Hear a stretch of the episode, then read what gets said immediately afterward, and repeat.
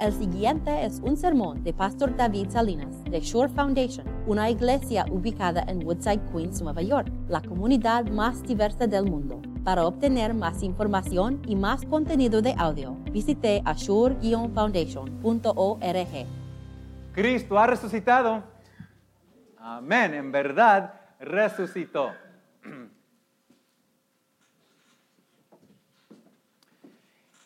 Imagínense de la alegría.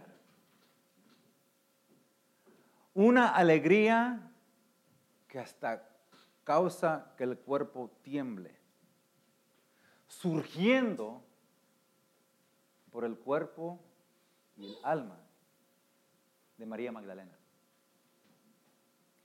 Ese momento en que Jesús con su dedito pequeño puso al lado la piedra en su corazón que le estaba ocultando la verdad frente de ella. Ha resucitado. Imagínate la alegría, el momento que escuchó su nombre. María. Raboni, maestro. Y la alegría que ella sentía en ese momento a donde ella estaba en un círculo bien cercano, un compañerismo con su Dios, su Señor, y hasta lo tenía agarrado de las pantorrillas. Queridos, hermanos y hermanas en Cristo, el resucitado, esa alegría es tuya y es la mía. Quiero que piensen en esto que la Santísima Trinidad, el Padre, el Hijo y el Espíritu Santo, son como una esfera, un círculo, inquebrantable, inquebrantado, desde la eternidad. Pero ese Viernes Santo algo imposible ocurrió. Dios mismo quebró ese círculo de la Santísima Trinidad como si Dios era un huevo y lo estrelló cuando el pecado de todo el mundo fue puesto sobre el cuerpo y el alma santa del Hijo de Dios. Y ahí Padre e Hijo se separaron. El Padre de Dios la espalda a su Hijo y el Hijo gritó, Dios mío, Dios mío, ¿por qué me has abandonado? Y aquí está tu alegría, aquí está la mía. Dios quebró esa Santísima Trinidad para que tú entraras en ese círculo. Y aquí estamos. Aquí estamos dentro del círculo de Dios. Porque esas buenas nuevas incomparables les han venido a ustedes, a sus oídos, a sus corazones, a sus almas. Cristo murió por ti. Cristo ha resucitado en verdad por ti. Y a través de esas buenas nuevas, nuestro Señor Jesucristo, con su dedito pequeñito, chiquito, pero todopoderoso, ha quitado esa piedra, esa lápida de muerte, para que nosotros creamos la verdad, la verdad sobre toda verdad. Él ha resucitado, nuestros pecados han sido perdonados, somos uno con Dios. Esa es tu alegría, esa es mi alegría en este, esta estación de Pascua. Estamos tan cerca a Dios como María Magdalena fue, y con ojos de fe, y con oídos de fe, y hasta con manos de fe, abrazando y agarrando a nuestro Señor. Ahora quiero que se agarren de los asientos, porque les voy a decir algo que yo creo que no me lo van a creer, en verdad que no me lo van a creer. Esta alegría de ser uno con Dios no es toda la alegría que Él tiene para ti. Cierto, ¿Sabes cómo es esa alegría? Esa alegría fue como cuando Adán primero echó el primer soplido de vida después de que el Espíritu le había soplado dentro de él el aliento de vida, una vida eterna y una vida santa, y vio a Dios por primera vez y se enamoró con Dios. Pero a pesar de que era absolutamente, indescriptiblemente hermoso y alegre ser uno con Dios, no era bueno que el hombre estaba solo. Lo que yo te quiero decir es esto, que la alegría tremenda que sintió María Magdalena. La alegría increíble, incomparable que nosotros sentimos en ser unos con Dios. Es una alegría tremenda, pero no es completa. Esta alegría solamente se cumple cuando yo te tengo a ti conmigo, cuando tú me tienes a ti contigo, cuando nosotros estamos juntos y unidos en una familia grande, amorosa, cariñosa y alegre. Esa es la alegría completa. Una alegría con Dios de estar, ser uno con Él y ser uno con los demás alrededor de nosotros. Y este es el tema de esta carta de San Juan, la primera carta que él escribió. Este compañerismo que, que trae una alegría completa al corazón. Pero ahora les voy a decir algo que ya bien lo saben, ya bien lo saben. Esta alegría es como, como un tesoro precioso pero delicado, como un cristal preciosísimo. Y el enemigo, Satanás, más que nada, quiere arrebatar de nuestras manos esa bendición de la alegría completa en nuestro compañerismo y despedazarla en un millón de, de pedazos. Ya lo hemos visto, ya lo hemos sentido aquí hasta esta Pascua. Cómo Dios, cómo, cómo Satanás quiere quebrarnos. Pero les digo esto. Cristo ha resucitado y en verdad resucitó. ¿Y saben qué es lo que significa eso? Significa muchas cosas, pero lo que significa es esto, que Cristo en verdad es el Zar Shalom, el príncipe de paz y aún más, porque Shalom es la palabra hebrea que significa algo completo, algo lleno, ¿no? Lo que quiero decirles es esto, Satanás sí es muy bueno para tratar de arruinar las bendiciones hermosas que Dios tiene para nosotros y para dividirnos y para conquistarnos. Sí es bueno para eso, pero nuestro Señor resucitado es aún mejor para sanar es aún mejor para unir, es aún mejor para crecer un compañerismo hermoso a la gloria de su Padre y que nosotros seamos unidos, verdaderamente unidos en nuestras enseñanzas y en nuestro amor. Por eso vamos a estar aquí por siete semanas y vamos a gozar de, la bendición que tiene nosotros nuestro Dios a través de esta primera carta a, a San Juan. Y aquí vamos a estar y los corazones ser llenados con una alegría completa, la alegría que Dios tiene para nosotros porque Él ha resucitado. ¿Listos? ¿Listos para ser más alegres que nunca? ¿Más unidos que nunca? Síganme aquí con las palabras de San Juan. Solamente podemos, mira, solamente podemos examinar los primeros cuatro versículos de este texto porque es un texto tremendo, grande, no tenemos tiempo ahora para examinar todo, pero simplemente los enfoco en los cuatro versos que comienza este libro de San Juan de su primera carta. Dice, lo que ha sido desde el principio, es Cristo, lo que hemos oído, lo que hemos visto con nuestros propios ojos, lo que hemos contemplado, lo que hemos tocado con las manos, esto les anunciamos respeto al verbo que es vida. Esta vida se manifestó. Nosotros la hemos visto y damos testimonio de ella. Y les anunciamos a ustedes la vida eterna que estaba con el Padre y que se nos ha manifestado. Les anunciamos lo que hemos visto y oído para que también ustedes tengan comunión con nosotros. Y nuestra comunión es con el Padre y con su Hijo Jesucristo. Les escribimos estas cosas para que nuestra alegría sea, miren, completa. ¿Ya vieron?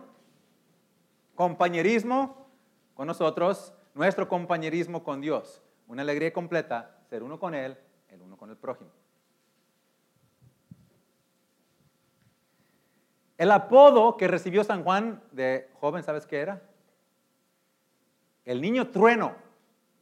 El niño trueno. Así le puso Jesús. Que si tradición parece ser real, que, que sea real, y Salomé era la hermana de la Virgen María, quizás Jesús fue el, Jesús fue el primo carnal de aquí de San Juan, y su primo le puso este apodo. Niño trueno. Nosotros muchas veces pensamos que es Pedro el quien tiene una personalidad fuerte, ¿no? Un fuego en el corazón. Ay, ay, ay. Pero les digo esto, que hasta Juan y Santiago también tenían unas personalidades fuertes. Y hasta ellos mismos pidieron una vez a Cristo que Él enviara, que, él, que, que si ellos podían llamar a Dios, que enviara una bola de fuego a consumir a otro ministro que estaban predicando, ahí era con Cristo, estaba expulsando el diablo, pero no era parte de ese grupo de discípulos. Señor, ¿quieres que enviemos un fuego que lo consuma? Por eso recibió ese apodo. Bueno, cuando escribió estas letras, antes nosotros ya era un hombre un poquito más maduro, ya tenía 90 años de edad, ya se había tranquilizado, calmado un poquito, pero en otro sentido, Juan seguía siendo el niño trueno, porque él truena una verdad que nosotros tenemos que tomar, ser muy conscientes, tomar en cuenta. Y la verdad que él truena aquí en estas palabras es esta. Este compañerismo con Dios, nuestra unión con Él, nuestra unión y la hermandad que tenemos aquí nosotros, se establece se fortalece y crece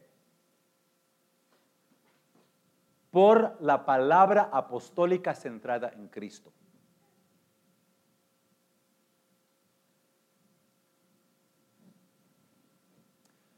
Tenemos que decir dos cosas aquí, dos cosas importantes. En primer lugar, nunca, nunca tenemos, nunca, nunca hay que perder el otro apodo que San Juan recibió ya como un hombre maduro, más maduro. Él era el apóstol del amor. Él escribió, ámense los unos a los otros, porque de eso pide de nosotros Dios. 49 veces más en esta carta, Él usa la palabra amor o nos, nos, llama a que nos amemos, ¿no? Eso nos pone en el corazón algo muy importante, muy importante, queridos. Nosotros tenemos que amarnos los unos a los otros tal como Cristo nos amó a nosotros. Porque así los de afuera van a reconocer que somos discípulos de Cristo. Hay que, hay que amar a cada persona que entra aquí, como uno está entrando aquí en este momento a nuestro grupo, porque la gente de allá solamente van a escuchar lo que les tenemos que decir cuando ellos sienten que nosotros los apreciamos y los queremos. Van a tener los oídos abiertos a nosotros cuando ellos sienten que tenemos, que, que tienen nuestra atención y nuestro cariño a sus problemas, especialmente con gente que entra a nosotros y nos venga con muchos conflictos y muchos pésames. ¿Sí? Hay que amarnos. Sin embargo, nunca, nunca, nunca hay que hablar ni una cosa menos de la pura verdad. Porque lo único que establece esta unión, lo único que nos fortalece en amor, tal como en fe, es la palabra de Dios que está centrado en Cristo. Aquí es a donde muchos en, el mundo, en la cristiandad, no hablan bien, no lo hablan bien, no lo dicen bien. Dicen que nosotros hay que, mira, hay que olvidar de diferencias en doctrina y nada más amarnos. Eh, dicen, mira, la doctrina divide. Y si enfocas mucho en tu doctrina, en tus enseñanzas, vas a perder a muchos, porque a muchos no les va a gustar lo que tú les tienes que decir. ¿sí? Van a llegar aquí, por ejemplo, digamos, pongamos un ejemplo. Nosotros creemos y practicamos que antes de comulgar juntos tenemos que reconocer qué significa la comunión, tenemos que reconocer qué es lo que dice la Biblia y estar de acuerdo con la Biblia, ¿no? Y si a comulgarnos. Pero la gente viene, ay, ¿por qué no me vas a dejar comulgar? Se ofenden y se van, ¿no? Entonces la gente dice, mira, eso divide. Hay que amarse y en las cosas que estamos de acuerdo, ahí hay que unirnos, ahí hay que amarnos, hay que orar juntos, hay que comulgar juntos, hay que abrazar juntos. Todo eso suena muy lindo, todo eso suena muy bueno, todo eso suena pues a los tiempos en que estamos. El problema es que el niño trueno en esta misma carta tiene una sola palabra que tronar sobre todo eso. Tontería, dice. Tontería. No es cierto que la doctrina divide. Es la falsa doctrina que divide. Son las mentiras que dividen. Son simplemente la, la, media verdad o algo que sea mayor parte verdad, pero hay error. Eso es lo que poco a poco divide y causa problemas. ¿Sí? Entonces nosotros Tenemos que estar firmes y proclamar audazmente, valientemente la verdad de la palabra de Dios. ¿Están conmigo? Ok. Aquí está la cosa donde se va a poner. En todo este jardín en que nosotros vivimos, un Edén de compañerismo a donde nosotros somos unidos. Dios nos ha dicho, todo árbol delante de ti es para tu gozo. Come. Y nosotros podemos alabar al Señor juntos. Y nosotros aquí en esta misa podemos orar juntos, mano a mano. Y nosotros podemos venir a la mesa de Dios y, probar juntos el verdadero cuerpo y la preciosísima sangre de nuestro Señor Jesucristo. Nosotros podemos sacar nuestros billetes, ponerlos ahí en el platillo que pasa y ver cómo Cristo resucitado va a convertir a nuestro dinero a un ministerio salvador de nuestro compañerismo. El único árbol que Dios nos prohíbe, el único árbol que no hay que comer, es el árbol que dice, no se preocupen por sus enseñanzas, ponlas al lado y nada más demuestren el amor. O sea, la única cosa que Dios pide de nosotros en esta plática del compañerismo es esto, que no pretendamos ser uno con una persona cuando no es la verdad y no somos uno con ella. Créanme, aunque no lo piensen quizás así, aunque no sientan que es así, cuando nosotros alabamos con una persona juntos, cuando nosotros oramos juntos con otra persona, comulgamos juntos con otra persona, hacemos actos de misión con otra persona, otro grupo, lo que estamos declarando es esto. Hermano, hermana, yo soy uno contigo en todo lo que tú crees, en todo lo que tú enseñas, en todo lo que tú confiesas. Y Dios dice, si es cierto y son uno, a todo dar. Pero si no es cierto, por favor, no hagan eso. Es incómodo, ¿no? Un poquito, para mí sí es. Porque, porque eso significa que nosotros tenemos que a veces separarnos de gente que son muy buenas personas, buenos cristianos, pero no podemos alabar juntos porque no estamos de acuerdo en nuestras enseñanzas juntos. Y eso es muy duro. Y a veces hasta a mí me entra el temor y no lo quiero decir, no lo quiero proclamar, porque sé que me van a rechazar. ¿Saben lo que me dijo una vez un hombre cuando yo le traté de explicar lo más mejor que yo podía, en una manera cariñosa, que podía pasar aquí a recibir la Santa Cena eh, después de haber estudiado la palabra con, con, nosotros y estar de acuerdo? ¿Sabes lo que me dijo? Hay un lugar en el infierno especial para un hombre como ti.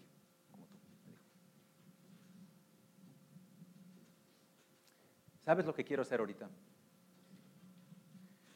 Quiero, quiero tomar sus corazoncitos, fortalecerlos y llenarlos de una alegría, para inspirarlos a ser fuertes y fieles en nuestra unión, nuestro compañerismo, nuestra unión de doctrina. Y quiero que piensen en esto primero. Aquí San Juan Imagínate de la alegría que él tenía.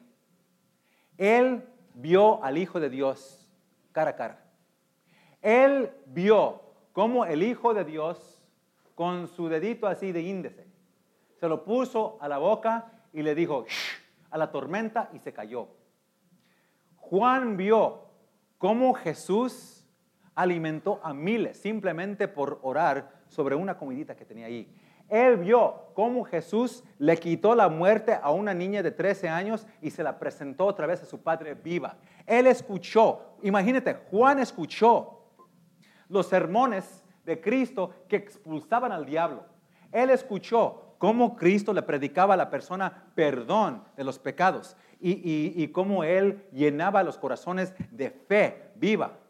Imagínate la alegría. Quizás ahí ese, ese, segundo domingo de Pascua, Juan estaba atrás de Tomás y hasta quizás él le tocó y le puso el dedo en el costado en la herida de Cristo.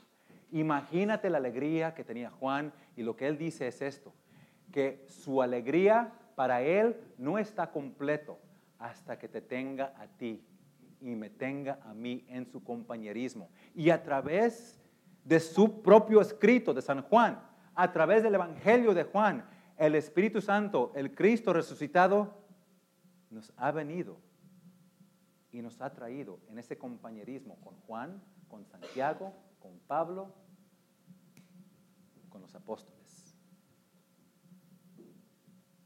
Esa alegría completa es tuya y es mía. Y quiero inspirarlos con un resultado hermosísimo de basarnos bien basaditos en la pura palabra de Dios. Ustedes sabían que en los doce discípulos había un hombre llamado Simón, el celote. Él pertenecía a un grupo político que mataba a recaudadores de impuestos. Recaudadores como Mateo. Pero ya ves, la palabra de Cristo vino a estos dos hombres que se odiaban y quebró toda barrera y los unieron en sus enseñanzas, en sus creencias y en su amor. Esa misma palabra es la que tenemos aquí. Y esa misma palabra es la que quiebra toda barrera, todo muro cae. Aquí en esta iglesia en particular se ve muy lindo, porque nosotros tenemos muchas personalidades, aquí hasta en este grupo, somos de diferentes países este, en Latinoamérica, y además de eso, tenemos un grupo anglo, que son de diferentes partes, diferentes costumbres, diferentes culturas, diferentes sentimientos, y ¿saben qué? La palabra de Dios que tenemos aquí como nuestra base, que nos ha unido, ha quebrado todo eso. Y somos uno. Somos uno con Dios. Somos uno, el uno con, el otro. Tú conmigo, yo contigo. Y lo que quiero decirles es esto ahorita. Que no haya ni un centímetro de separación. Ni un solo centímetro. Pero que seamos una familia cercana hermosa, creciendo en la palabra de Dios a su gloria. Y que esta alegría completa en nuestro compañerismo abunde hasta rebosar. Amén.